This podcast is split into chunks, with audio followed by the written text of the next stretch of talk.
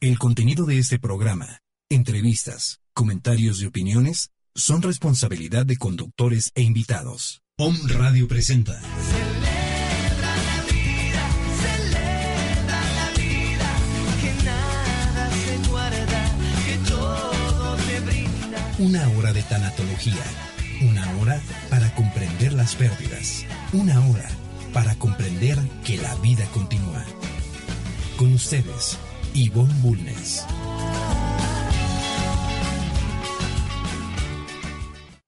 No sé si soñaba, no sé si dormía, y la voz de un ángel dijo que te diga, celebra la vida.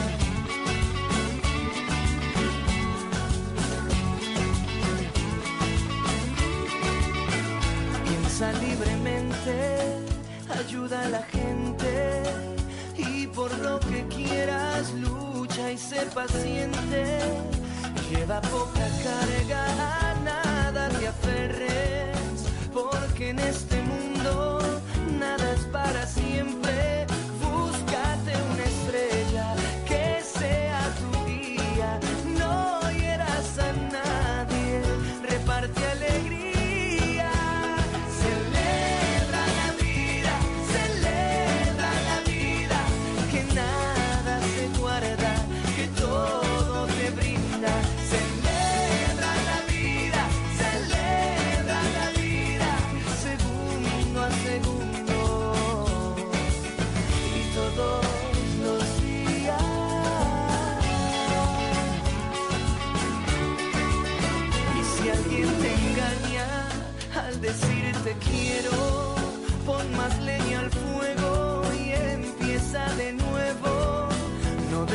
Que caigan tus sueños al suelo, que mientras más amas, más cerca está el cielo.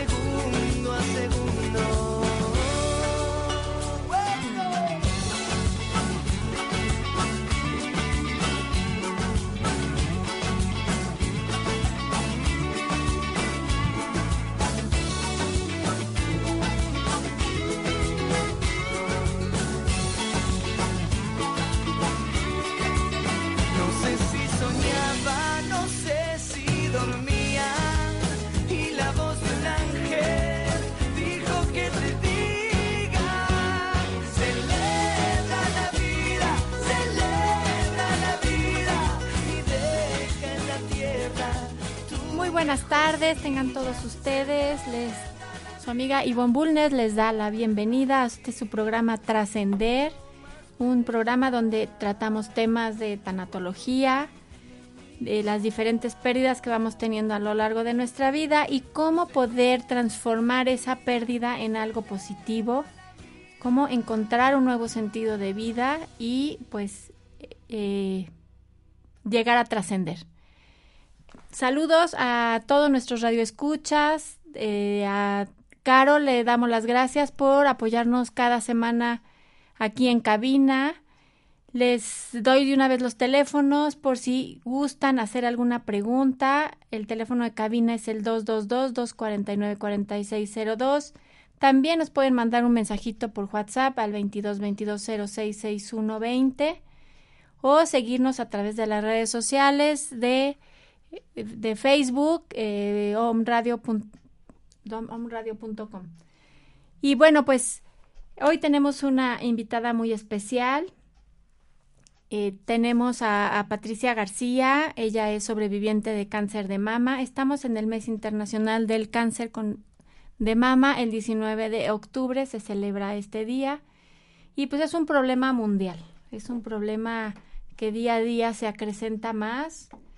Entonces hoy pues nos hace el honor de, estar aquí compartiéndonos su testimonio, compartiendo cuál fue el impacto que tuvo en su vida, cómo fue su proceso y ahora cómo ha, cómo ha trascendido y cómo ha encontrado un legado a esta pérdida, porque pues ahora ella apoya a otras mujeres que están pasando por el mismo proceso. Bienvenida, Patti. Hola, Ivonne, buenas tardes. Mi nombre es Patricia García Ramírez y bueno, aquí estamos eh, para platicar un poquito de toda esta cuestión de lo que es cáncer de mama. Así es, el cáncer más común entre mujeres de todo el mundo representa el 16% de todos los cánceres femeninos. De hecho, aquí en, lo que es la, el estado de Puebla, los servicios de salud del estado de Puebla reportaron una muerte cada 48 horas como consecuencia del cáncer de mama en etapas muy avanzadas hasta octubre de 2013. El 80% de los casos reportados son en Puebla, Tehuacán e Izúcar de Matamoros. Ahí es donde hay más. Son los lugares donde hay más incidencia de cáncer de mama exclusivamente aquí en el estado de Puebla. Entonces, sí hay que poner mucha atención en esta situación que es lo que es el cáncer de mama. Sí, aunque es multifactorial, bueno, pues se detectan algunas situaciones, algunos factores que pueden, eh, que tienen que ver con, con la incidencia del cáncer de mama. Yo tengo aquí este dato de que aproximadamente un 30% de las muertes por cáncer se deben a cinco factores de riesgo comportamentales y alimentarios. El índice de masa corporal elevado, o sea, hay cuando hay obesidad, ¿verdad? El consumo insuficiente de frutas y verduras. Una buena alimentación, una buena dieta, excluyendo grasa sobre todo. Falta de actividad física. Definitivo. Que finalmente, eh, si te das cuenta, Ivonne, va una va encadenada con otra. La falta de buena alimentación, la falta de actividad física te lleva finalmente a lo que es obesidad. Consumo de tabaco y alcohol. También, así es. Y la buena noticia es que puede prevenirse. Sí, y obviamente, bueno, unos factores más fuertes cuando obviamente tienes un familiar eh, muy cercano, que sería mamá o hermana que haya tenido eh, cáncer de mama. No por esto quiere decir que te va a dar cáncer de mama, uno puede prevenir esa situación.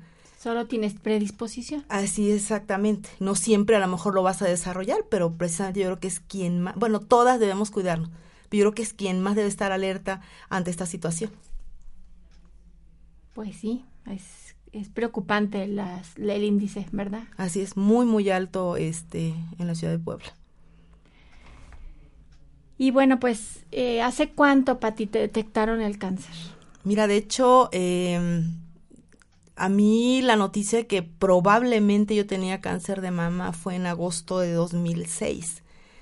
Más o menos, obviamente ya tiene nueve años. Eh, yo empecé con un poquito de problema de secreción en una de las mamas y pues me llamó la atención. Eh, lo que hice, dije, bueno, pues voy a hacer un, me voy a hacer un ultrasonido. Fui a un ultrasonido y obviamente pues descubrí que yo tenía quistes en este caso. Finalmente llego a lo que es el IMSS en este caso, me canalizan a San Alejandro y posteriormente al Hospital de San José.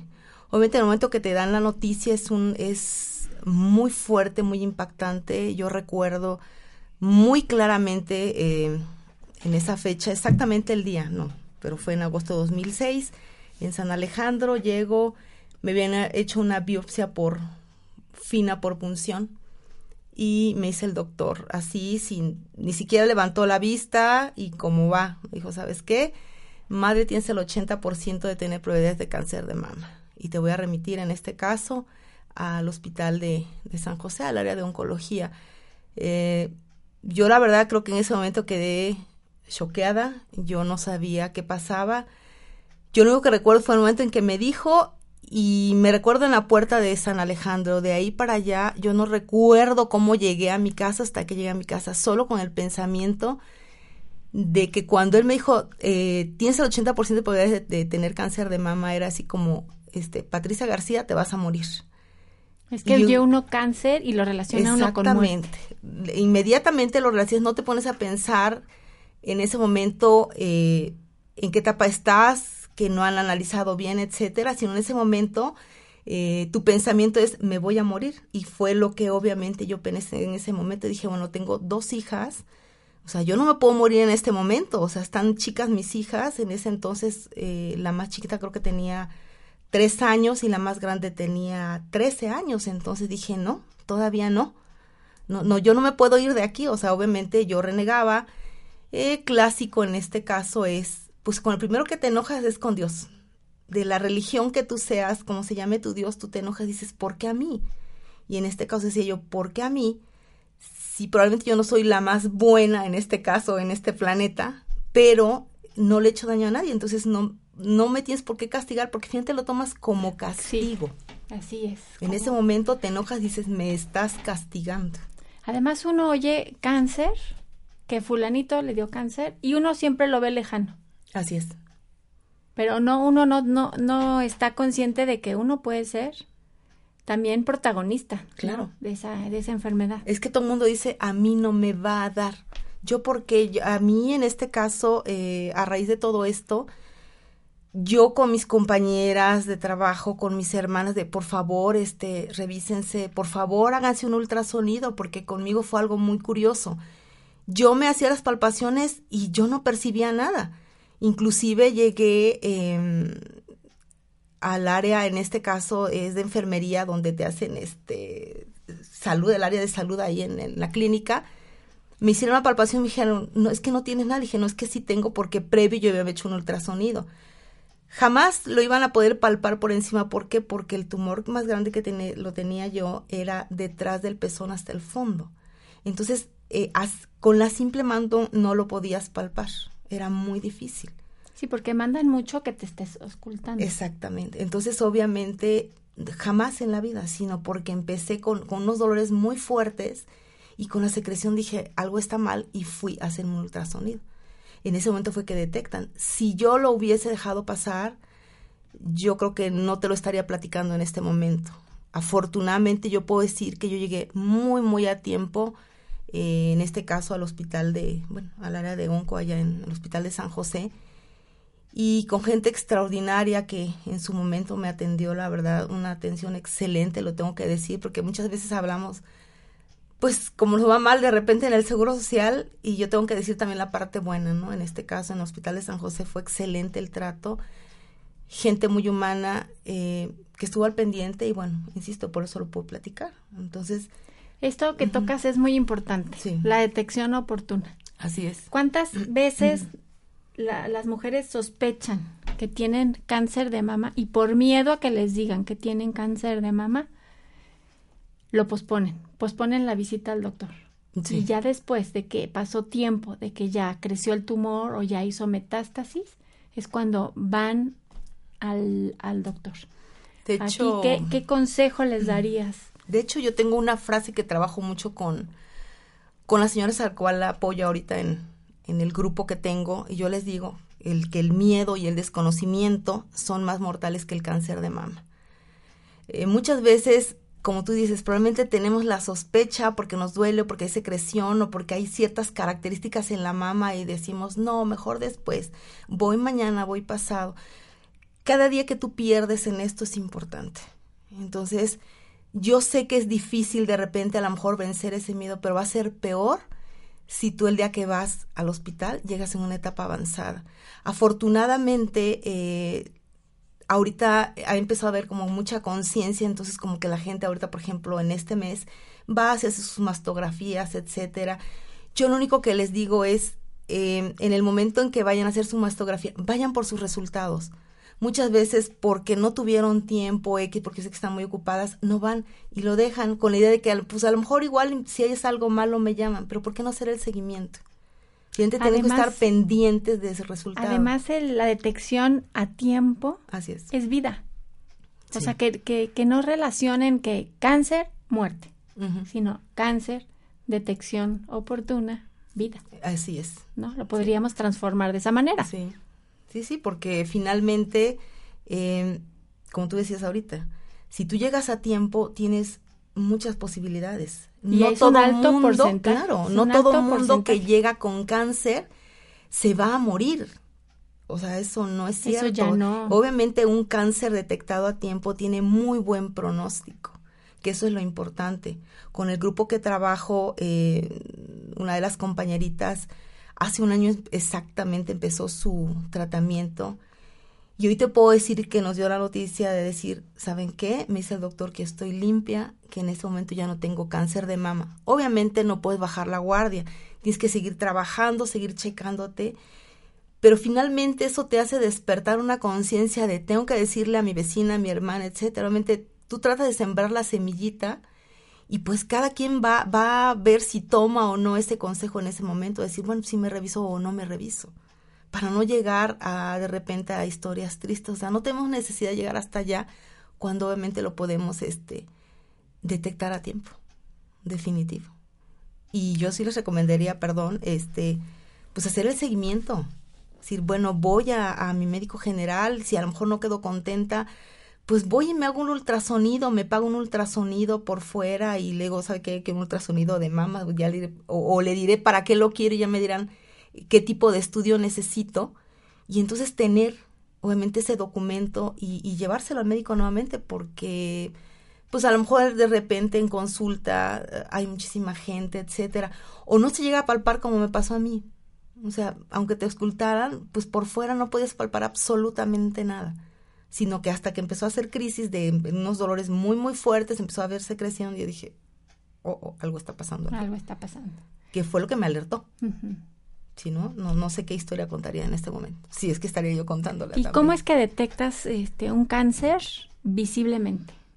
Mm, ¿Qué cambios hay en, Hay diferentes situaciones. Puede haber, por ejemplo, piel de naranja, eh, que es como que se arruga la piel. Puede haber hundimiento en el pezón. Eh, hay uno muy clásico, en mi caso era muy curioso porque yo, por ejemplo, lo primero que empecé a sentir era como si tuviera temperatura en el seno, se ponía muy rojo y muy caliente y se, y se confundía con una mastitis. Entonces eh, me decían, pues probablemente sea una mastitis. Hasta que finalmente se hizo el ultrasonido, pues detectan que había ya este quistes muy grande y obviamente en ese momento, bueno, pues se hace la remisión pero yo les aconsejo porque a lo mejor hasta una manchita, lo mínimo que tengamos, es mejor ir con el especialista y decir, oiga, me pasa esto y de repente a lo mejor hasta ser exageradas. Decir, creo que tengo esto, mejor chéqueme usted y usted sáqueme de la duda. Porque a lo mejor igual puede haber alguna pequeña marca, decir, no, pero no creo. En nuestra afán de negar esa situación. ¿Por qué? Porque tenemos muchísimo miedo precisamente. Por eso. Porque no queremos tener una noticia mal. Lo último que quieres tener y que te digan que tienes cáncer, porque como dijimos al principio, es, me voy a morir. Entonces... Ay, Pati, pues te escucho, te escucho tan segura, ya con, con tan positiva, ya con, con ese legado, con esa enseñanza que te dejó este proceso en tu vida. Pero no fue fácil. ¿Nos quieres platicar de tu proceso? O sea, llegaste a tu casa, ibas con el pensamiento de que te ibas a morir y al mismo tiempo no me puedo morir porque mis hijas están chicas, ¿sí? Pero ¿cómo fue tu proceso? De hecho, yo creo que lo primero que pensaba eh, en el camino fue, mm, no puedo llorar porque mis hijas se van a dar cuenta. Y, y, yo no puedo permitir que se den cuenta. Y ese es otro error también común que tenemos en este proceso. Total que llego allá a tu casa y pues no, perdón, pero no, no me pude contener. Y mis hijas, mamá, ¿qué te pasó? ¿Qué te dijeron? A lo mejor no les dije todo tal cual era, pero pues sí le dije que, que había algo malo, que obviamente no me salido bien los estudios, etcétera. Y empiezo el proceso. Generalmente este es un proceso más o menos de un año, aprox. Entre que obviamente te hacen la detección, tus análisis, la operación, etcétera, el medicamento que te vayan a dar, bueno, aprox más o menos un año un año y lo que le sigue, el, la parte más difícil es la primera. Yo creo que la, la, primera parte cuando obviamente a lo mejor confirman tu diagnóstico y viene la parte, una de las partes difíciles, que es decirte que obviamente te van a hacer tu mastectomía, o sea, quitarte una parte de ti, esa imagen corporal que tienes, esa parte que tienes de tu imagen corporal como mujer, dices, la voy a perder. Y finalmente aquí, digo, este espacio es de tanatología entonces, el, la pérdida de un seno de ambos es muy difícil. Muchas veces eh, personas a tu alrededor tratando de ayudarte te dicen, tú no te preocupes, este, no pasa nada, te van a quitar un seno, este, dependiendo de la edad en que te toque también, pues a lo mejor ya mamantaste a tus hijos, no pasa nada. No, sí pasa. Porque tú todos los días que te bañes, etcétera, te vas a ver en el espejo y vas a ver que no tienes una parte, es una, es una parte de nuestra feminidad. Entonces es muy difícil, no imposible, aceptar esa parte que tú vas a perder. Sí, eso te iba a preguntar ahorita. O sea, ¿qué implica la, la pérdida del, de la mama? Mucho, mucha de entrada. Pérdida de autoimagen. De, auto, de autoestima, tu autoestima se te va al suelo. Yo recuerdo en mi caso que las fotografías yo me ponía atrás de todo el mundo para no salir. O bien iba en la calle, yo me ponía, siempre uso bolsos grandes, como que ponerme el bolso enfrente para que no vieran, porque yo sentía que todo el mundo me veía directamente a los senos, así de, no lo tiene. Entonces es muy difícil luchar eh, contra esa situación. Obviamente, eh, la gente, a lo mejor de repente te, te, encuentras personas con las que platicas, no todo el mundo. Que cuando les platicas, a lo mejor te comentan, y a mí, a mí me llega a pasar todavía muy seguido, les comentas, no tengo, me hicieron una mastectomía, lo primero que, que hacen, o sea, te clavan la mirada a los senos y no te la quitas y de, eh, perdón, aquí estoy, ¿no? Entonces, es curioso, porque mucha gente cuando igual le dices cáncer piensan que te van a ver a la mejor eh, delgadísima, demacrada, o sea, sí, a lo mejor es la primera etapa, ese primer año que, que te lleva todo ese proceso, pero no quiere decir que todo el tiempo vas a estar así. O sea, te vuelve a crecer el cabello, te tratas de recuperar, etcétera. Entonces, siento que de repente también no hay toda la información que debiera de haber. O mucha gente a lo mejor no lo dice porque dice, híjole, tiene cáncer por cita, o sea, con lástima. Ajá. Y lo último que quiere causar un paciente ven, en la enfermedad y que te sea. ven con cara de muerte. Exactamente.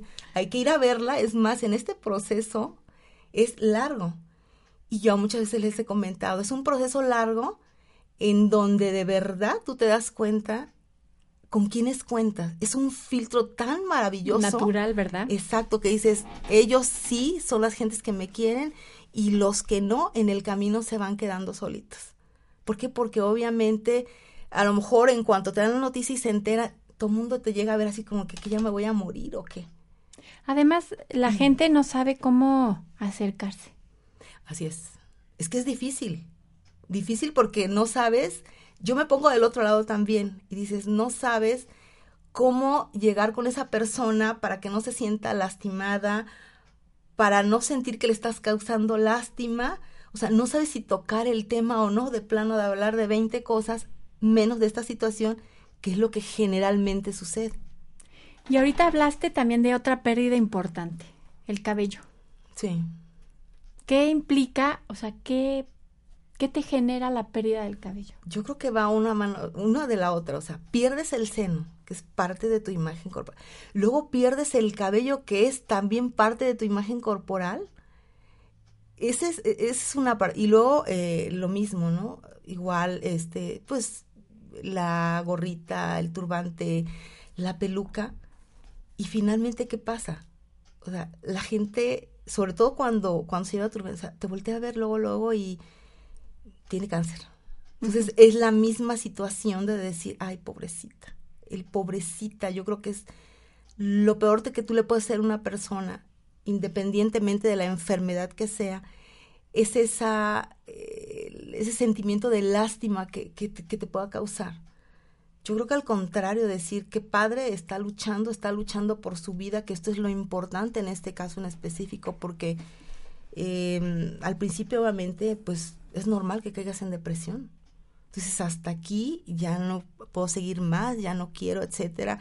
Es un proceso doloroso, es un proceso difícil, tanto para ti como la gente que te acompaña. La gente que te está a tu alrededor sufre. Y uno cuando está enfermo se vuelve egoísta. Y dice, nada más, pobrecita de mí, a mí me está doliendo, etcétera. Pero no sabes que la gente que está a tu alrededor quizás se calle ese dolor que trae, no lo compartes que es lo que ahora comento en el grupo, ese dolor que traes por dentro lo tienes que compartir con la gente que te quiere, con la gente que está a tu alrededor, porque es una carga muy fuerte, muy pesada. Sí, porque eh, surge el síndrome del cuidador, no, el síndrome, no, el complot del silencio. Así es. Que el paciente se hace el fuerte para no preocupar a la familia y la familia se hace la fuerte para no Sí, preocupar al, al, al enfermo. así es. Y, y no hay esa comunicación que necesitan. No hay esa contención, No, que las emociones son contagiosas. así es. Pero Pero ¿cómo se puede acercar a alguien, a una persona que tiene cáncer? ¿Qué es lo más recomendable? Tú, por ejemplo, ¿qué necesitabas? que te escuchen. Yo creo que te escuchen. eh, muchas veces dicen, pues es que no lo ayudé en nada. Yo creo que sí. El hecho que, que tú puedas descargar, puedas hablar de ese sentimiento que traes dentro, te ayuda muchísimo. Yo lo veo ahorita con, con el grupo de, de autoayuda que tenemos. eh, las señoras llegan y, y esa parte de platicar, de, bueno, en este caso en específico con el grupo de autoayuda es sentirte en, en, el, en el entorno de la gente que en ese momento te entiende por qué, porque está pasando lo mismo que tú. O sea, en ese momento sabes que si le dolió, que si no le dolió, que cómo se sintió cuando perdió el seno, cómo sintió cuando perdió el cabello. Entonces, cuando tú llegas ahí dices, yo pasé lo mismo. A mí fue bien curioso cuando a mí me sucede esto, yo llego a San José y él me comentó, hay un grupo, este, no es precisamente de autoayuda, pero que obviamente se reúnen y les dan pláticas las personas de trabajo social. Dije, bueno, pues yo voy a ir a ver qué pasa. Fui y cuál fue mi sorpresa que al llegar, clásico que piensas que tú eres la única, ¿no? Así, yo pobrecita de mí, a mí nada más me está pasando.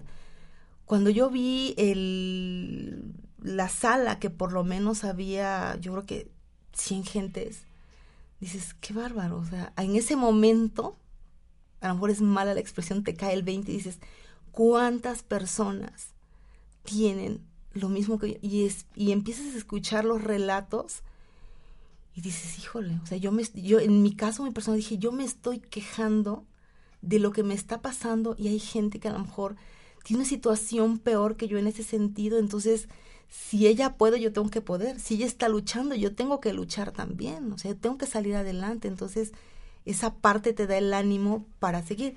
Si tú no eres paciente de, pues lo mejor es escuchar.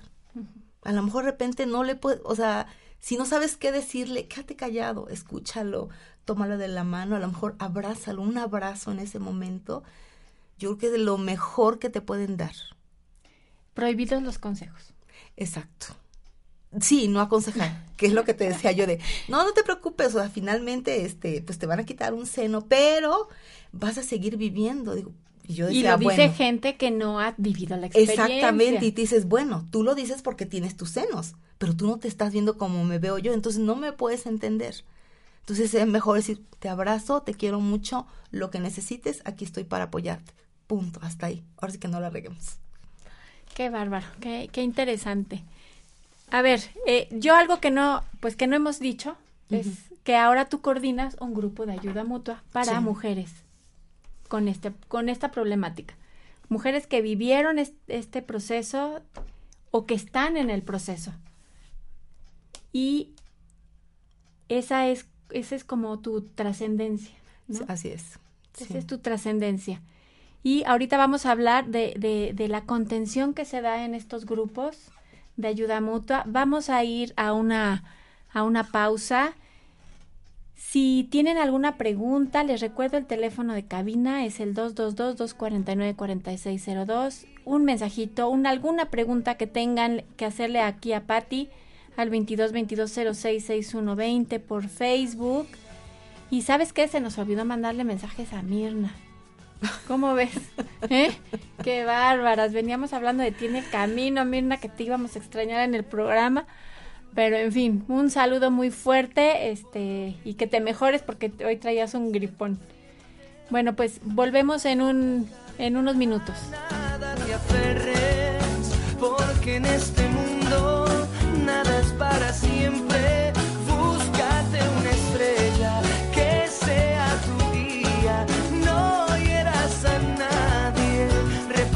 si soñaba, no sé si dormía.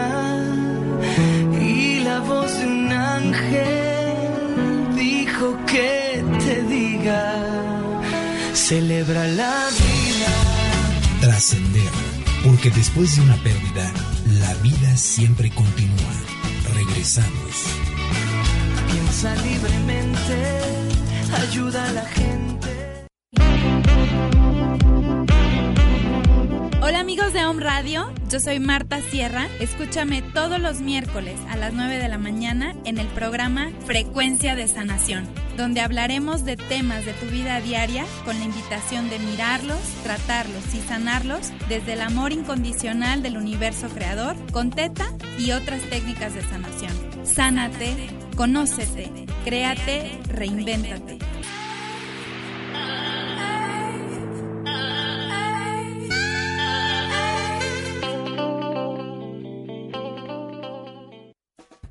Hola. ¿Qué tal? Mi nombre es Edme Callejas Paredes, creadora de Comercio Cabal Transacciones que Transforman, un modelo propuesto de cultura laboral y sustentabilidad empresarial basado en la aplicación y apropiación de principios éticos y conceptos universales que puestos en marcha hacen de la cabalidad una forma de vida. Te invito a compartir este espacio de ideas, reflexiones y comentarios que pueden mejorar tu vida empresarial y tu desempeño en los negocios. Escúchame todos los miércoles de 10 a 11 de la mañana.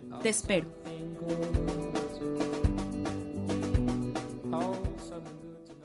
Hola amigos de Om Radio, mi nombre es Akante Ishaya, maestra de meditación y monje de la tradición Ishaya. Los invito a redescubrir la magia del momento presente, a darnos cuenta cuánta plenitud, cuánto amor, cuánta paz y felicidad podemos experimentar siempre.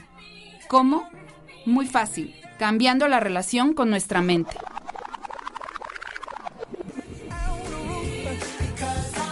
No te pierdas todos los miércoles a las 11 de la mañana en tu programa Date cuenta y cambia. Los espero.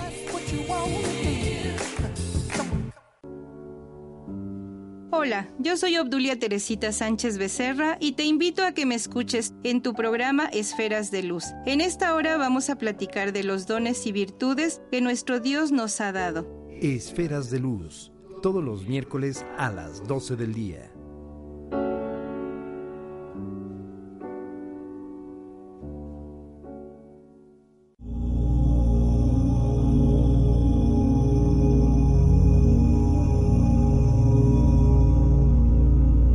Peores enemigos pueden hacerte tanto daño como tus propios pensamientos. Buda.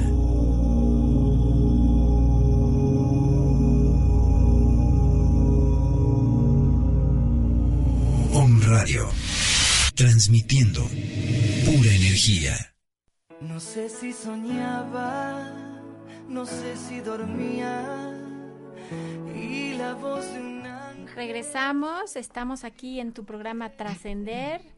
Hoy tenemos una invitada muy especial, está Patricia, Patricia García, ella es sobreviviente al cáncer de mama y nos está compartiendo su, su experiencia, su testimonio, cómo lo vivió y ahora pues cómo, cómo está trabajando con esa enseñanza y ese aprendizaje que tuvo a raíz de esta pérdida tan importante.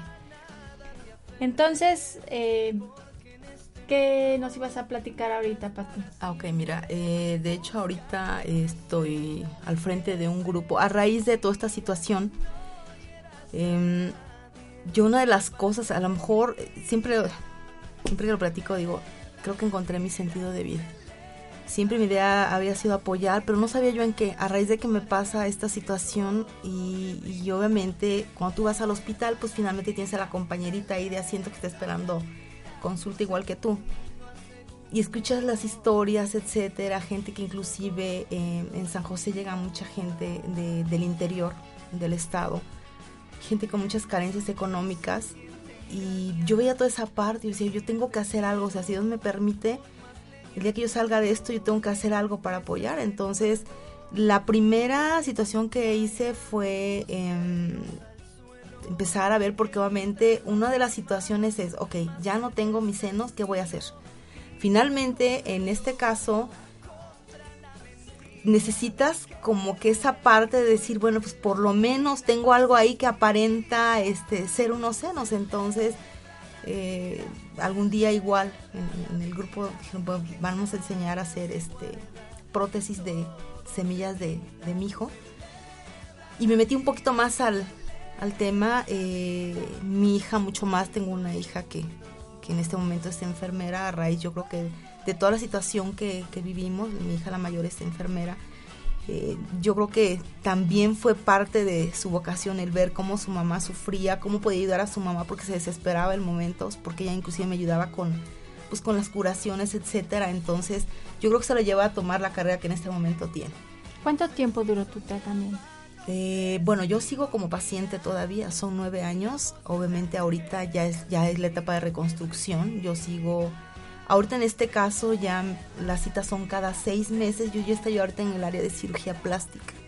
Es a donde voy porque finalmente, como te comenté, es un proceso largo, pero ya no a lo mejor tan continuo, ya no tan, tan de estar metida en el hospital. Obviamente yo ya hago mi vida normal, sigo trabajando, etcétera, y como te comenté ahorita coordinando ya el, o sea que las quimioterapias más o menos promedio duran un año, no dos a años. todo mundo le depende del tipo de cáncer. Depende del tipo de cáncer. No a todo no todo mundo recibe quimioterapia.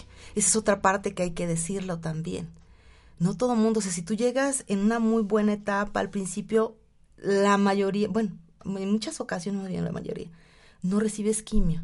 es dependiendo del tumor, y ya. Y hasta ahí.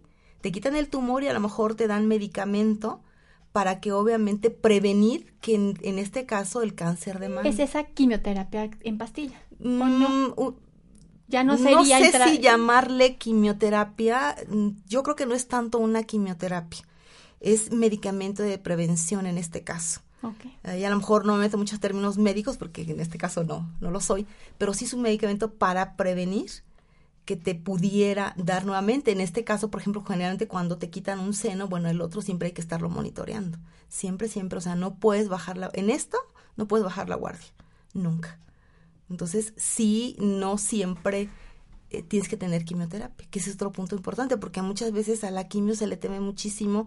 ¿Por qué? Porque todos los que nos han platicado, que si las náuseas, etcétera, sí pero ahorita hay medicamentos ya, gracias a Dios, muy fuertes que a lo mejor te previenen todo ese tipo de situaciones también.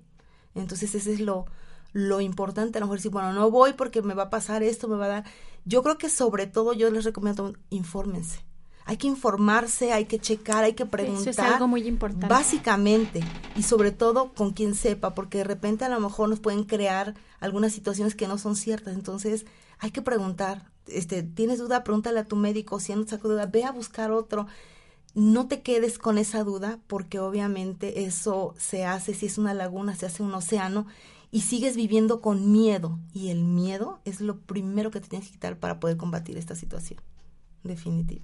Y como te comenté ahorita, eh, retomando esta parte, este, bueno, finalmente mi hija es la que se mete un poquito más y checamos como bien, bien, bien, bien cómo se hacían las prótesis de semillas de, de mi hijo. Que eso es, es para las personas que no son candidatas a prótesis? Mm, lo que pasa es que generalmente, no, o sea, puede ser inclusive para alguien que tenga, que sea candidata, lo que pasa es que en las, posterior a la mastectomía, no te las pueden poner. No, te, no es recomendable que inmediatamente te las pongan. ¿Por qué? Porque obviamente sigues en tratamiento, siguen checando, etcétera. Entonces, eh, las prótesis, en este caso de semillas de mi hijo, ¿qué pasa? Suple una función muy importante. El, el mantener entrada el peso adecuado en tu espalda, porque al no tener un seno o ambos, tu columna se desbalancea.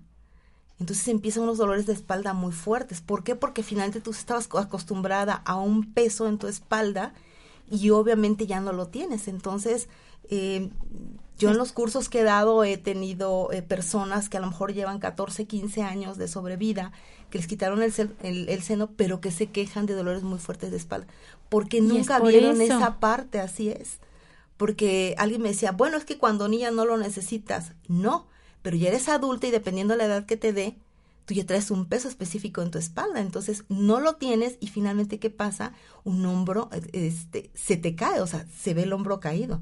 ¿Por qué? Porque obviamente no tienes ese peso que necesitas. Y no es ponerse cualquier cosa. Yo al principio recuerdo mi hija la más pequeña tenía una almohadita de su muñeca y esa fue la que tomé y con esa rellenaba yo mi brasier. O luego vi por ahí tela colchada y también le, le rellenaba, pero esa no es la solución, porque gente no traía el peso indicado. Entonces, a raíz de que aprendo esta situación y que empezamos a hacer las prótesis, este, obviamente hay que checar, cada talla tiene un peso específico, cada talla. Una 36A no tiene el mismo peso que una 36B y así sucesivamente. Y tiene que ser exacto el peso. Exacto el peso. Para que este no traiga consecuencias en la es, columna. Así es, o sea, no te puedes poner de más o de menos. Tiene que ser exactamente el peso que tu espalda necesita. El peso es igual al otro. O sea, si, no sé, una 36B son 350 gramos, por ejemplo, en este caso, de semillas de mijo. Entonces no puede ser más de 350, ni menos de 350 gramos. Pues aquí Pati da un curso de prótesis. de prótesis donde les enseña cómo hacer el patrón, cómo... Sí, o sea, de hecho aquí la idea es, son prótesis de semillas de mijo que son muy económicas, eh, ahorita te puede salir una a lo mejor, o el par inclusive se me ocurre muy, muy caras en 30 pesos, y créanme que la mete, le hace uno una funda al brasier, se lo mete y nadie sabe que tú traes porque se la verdad que se ve muy natural, se amolda muy bien la semilla, es hipoalergénica, etcétera, entonces tiene muchas ventajas.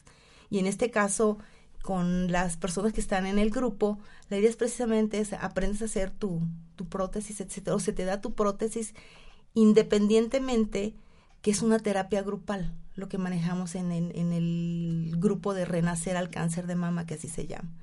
Entonces, una terapia grupal, eh, todas obviamente comentan, pues, la situación que están viviendo, etcétera, y se las apoya precisamente con, con terapia. De hecho, en este caso yo soy psicóloga y tanatóloga y también está con nosotros la doctora Mirna, a la cual le mandamos un saludo, y ella obviamente ella es eh, psicoterapeuta y nos apoya también. Somos dos personas en este caso eh, coordinando el, el grupo de Renacer al Cáncer de Mama. Además es bien importante porque estos grupos no es terapia, es ayuda mutua. Así es. Entonces, a la hora de que las mujeres expresan su experiencia, se sienten, se sienten acompañadas, se sienten escuchadas, comprendidas, nadie les da consejos. No y van tomando lo que necesitan de las Así demás. Así es, la idea es esa. y aquí es un, un espacio donde se permiten estar enojadas, donde se permiten llorar, donde se permiten expresar sus emociones, cosa que no se lo permiten con la familia. Sí, así es. De hecho, eh, cuando estamos en el grupo, nosotros sesionamos eh, dos veces al mes, más o menos cada 15 días. El próximo 15 de octubre, el jueves, tenemos sesión. Las sesiones generalmente son de seis y media a ocho de la noche. Eh, si alguien está interesado. Eh, ¿Puedes darles tu teléfono para que se contacten contigo primero? Claro que sí, en, en un momento se los doy. Y este, ¿y qué pasa? Y obviamente platicas todo lo que en tu casa no lo puedes platicar. ¿Por qué? Porque por esa misma situación de guardar, de no alarmar a los hijos, al marido, etcétera, te lo vas callando, te lo vas callando. Y cuando ellos te empiezan a platicar, es un nudo espantoso que traen en la garganta y empiezan a fluir y empiezan a, empieza a sanar. Cuando tú empiezas a platicar esta situación, la empiezas a, a sanar. Ese, ese dolor que tú traes por dentro lo empiezas a sacar porque el cáncer no es un dolor físico nada más, es un dolor emocional. Un dolor social. También muy fuerte. Familiar. Sí, es, es, es, un, es algo que engloba a la familia y de hecho siempre les digo a las señoras que, que me acompañan en el grupo que esto es para compartirse en familia y que en este caso hay que pescarse de las gentes que más queremos para poder sobresalir. Porque muchas veces nos podemos hundir y decir, ya no, hasta aquí hasta aquí y ya no quiero seguir, ya mm, me rindo, etcétera. El chiste de seguir aquí precisamente es eso, el no rendirse. El que si me rindo no voy a dar la batalla y la verdad es que esta es una batalla día a día con medicamento, yendo al hospital, etcétera. Y obviamente es una batalla también contra el luchar contra lo que no me gusta, contra estoy enojada, estoy triste, son muchas emociones, es un boomerang de emociones este terribles y muy fuertes. ¿En algún, ¿En algún momento pensaste que no ibas a volver a encontrar un sentido de vida? Sí, definitivo. Yo creo que cuando tenía, cuando empezó mi operación, desafortunadamente, desafortunadamente para mí, eh, tuve infección de, la operación, entonces me tuvieron que volver a operar. Y yo decía hasta aquí, porque, porque estaba cansada de, pues, de dolor, de agujas, etcétera. O sea, yo ya no quería.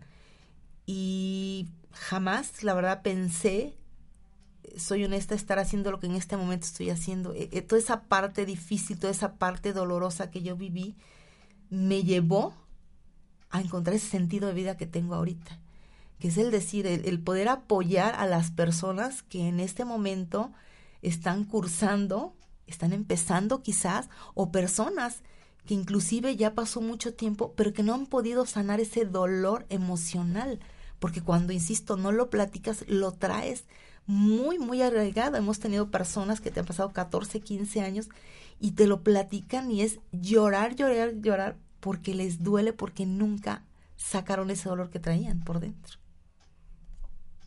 ¿Y cómo puede uno guardar tanto tiempo esas porque te preocupas como por la familia. Como mujer siempre es que está primero el esposo, los hijos, todo, antes que ti, que, te tú, perdón. Y obviamente siempre se los digo, en esta situación hay que ser un poquito egoísta. De repente a lo mejor es un rato, un espacio de reflexión que se nos da para pensar muchísimas cosas. ¿Qué enseñanza te dejó a ti? A, mí, Pati. A mí, Patricia García, el aprender, el saber con qué gentes de verdad contaba yo, qué gentes me valoraban, el amor inmenso, en este caso, de mis hijas. Yo creo que sin eso no hubiera podido salir adelante. O sea, ellas fueron los pilares principales de poder surgir porque el momento en que estaba yo más deprimida, ahí estaban las dos, ahí siempre, siempre pegada de mí. Y esa parte, híjole, no tengo con qué agradecerlo. Y todo esto que estoy haciendo hoy en día, uno es mucho por, por ellas y obviamente también por, por toda la gente, por, por todas mis compañeras, por todas las que he visto, que obviamente algunas ya no están, pero muchas de ellas sí. Muchas de ellas sí, la, la mayoría de que, las que llegaron muy, muy a tiempo, este, están y siguen, insisto, tengo gentes que 14, 15 años y bueno, ahí están. O. Además me imagino que el verte tan bien como estás ahora y ya, ya acompañando a otras mujeres, eso les da esperanza a ellas. Sí, sí, definitivo. De hecho, cuando me ha tocado este pues dar quizá alguna plática, algún curso, ellas el ver decir, bueno, si ella salió y está ahorita dando cursos y sigue trabajando y sigue, sigue con su vida normal, entonces yo también lo voy a poder hacer. Y eso a ellas les da mucho empuje para decir, no, va. Inclusive en el grupo que tenemos ahorita, este, ellas toman mucho ese ejemplo, o sea, la, verdad, quizá yo no soy ejemplo de vida, pero a mí me da muchísimo gusto el, el que ellas vean que sí se puede salir adelante, que, que a lo mejor no es como yo también pensé al principio, decir, bueno, ya me dijeron que es que entonces me voy a morir, no sé cuándo, y yo casi casi esperaba que en ese momento me dijeran, tienes tanto de vida como luego se acostumbra o vemos en películas, etcétera. o sea, no, no, no, definitivamente no es así. Hay que quitarse el miedo, quítense el miedo, quítense de, de, de esa situación, investiguen, pregunten, pálpense. Eso es muy importante. De veras, el conocer bien su enfermedad. Sí, Sí, sí, el, Pregúntenle al médico todo lo que necesiten preguntar, porque los médicos luego no tienen tiempo y entonces mejor no.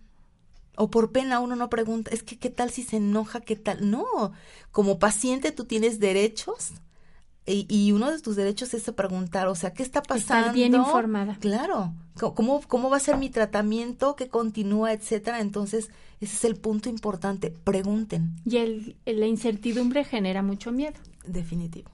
Sí, o sea, todo esa, todo ese poco conocimiento que tú puedas tener de tu enfermedad te lleva a crearte fantasmas, de decir, no, me voy a morir. Es que fulanita dicen que se, porque clásico, ¿no? Te llegan a ver o de repente tú asocias, es que fulanito a lo mejor se murió, etcétera. Entonces empiezas a asociar y eso es malo no es nada benéfico para ti, porque igual no es tu situación, no es la misma. Cada quien, o sea, a lo mejor dependiendo del tipo de tumor, etcétera, es, es diferente el proceso en ese sentido.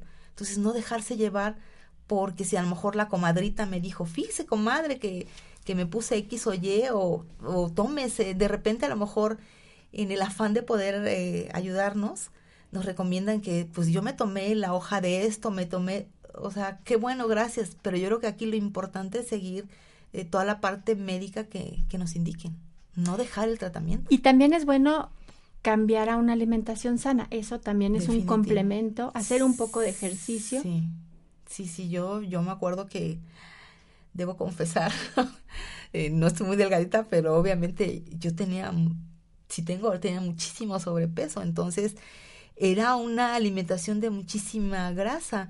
A raíz de que llego al hospital, me dice, el, me comenta el oncólogo que obviamente tenía que ver mucho con la parte de la grasa, etcétera.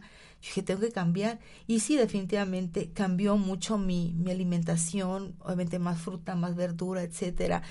De repente a lo mejor no tenemos tiempo, pero pues caminar, por lo menos darle la vuelta a la casa si tenemos oportunidad, hacer un poquito, movernos un poquito más, no estar tan estáticas, porque definitivamente sí la obesidad no, no, no quiere decir que toda la- todas las personas que tengan obesidad van a padecer cáncer de mama, pero es un factor predisponente. Entonces hay que cuidarnos en ese sentido, definitivo. Cambias, cam- tienes que cambiar tu vida en muchos aspectos.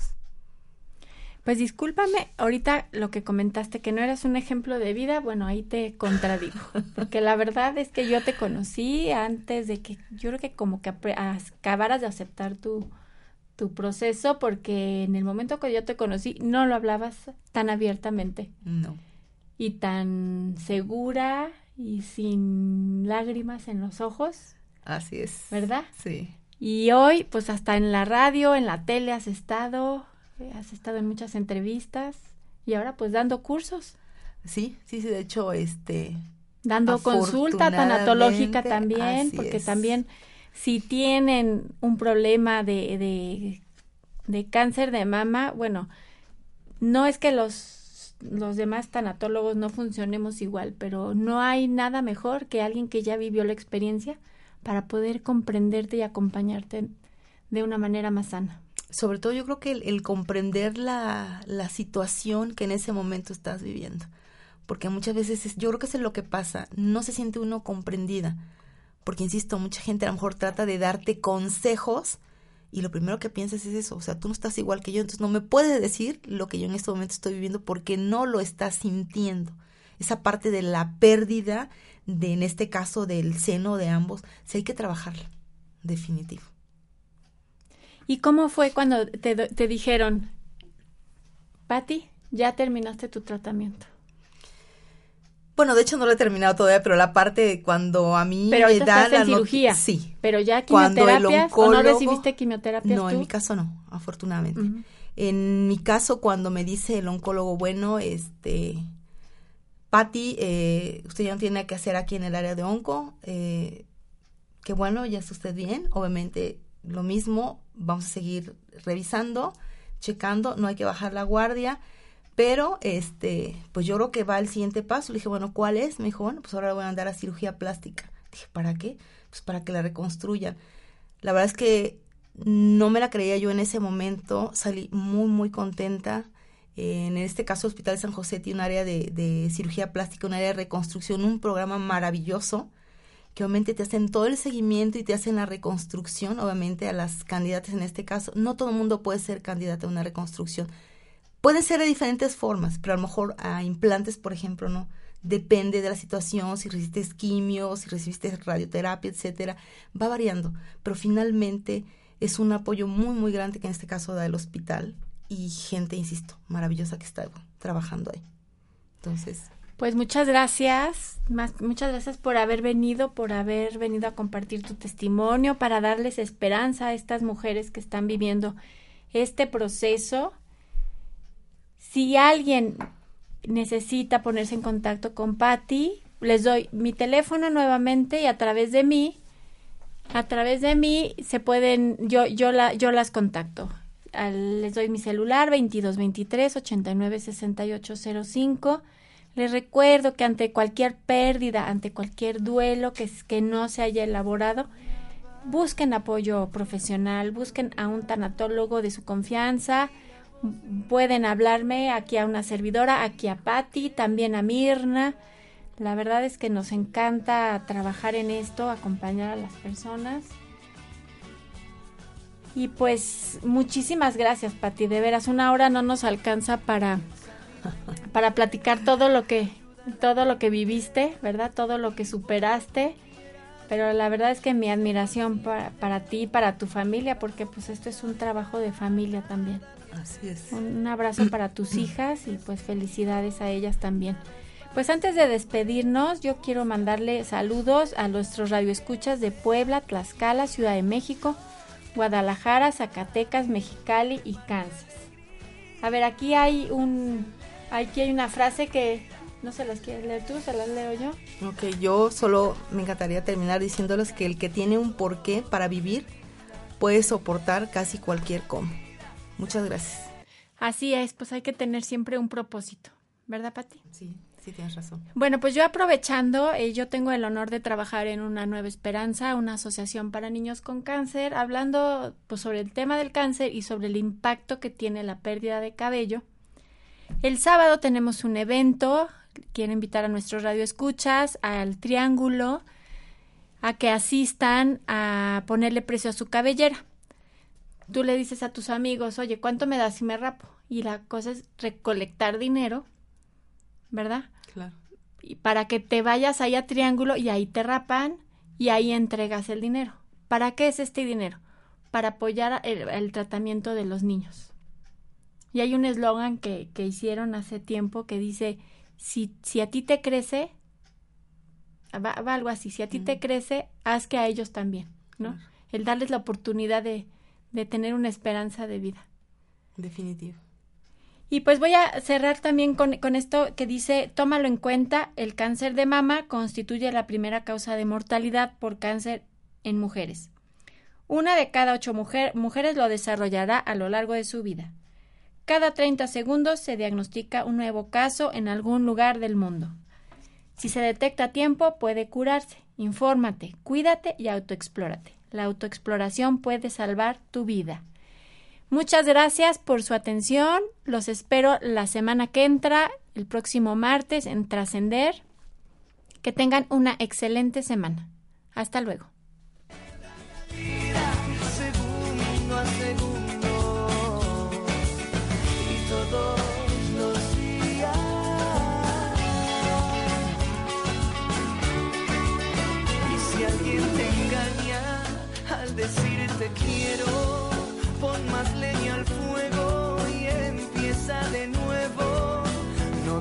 Que caigan tus sueños al suelo, que mientras más amas, más cerca está el cielo. Grita contra el odio, contra la mentira, que la guerra es muerte y la paz es vida.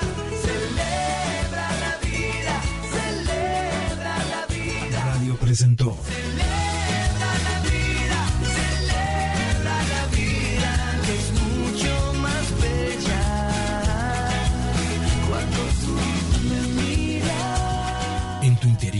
existe la fuerza para recuperarse de cualquier pérdida. Trascender. Hasta la próxima.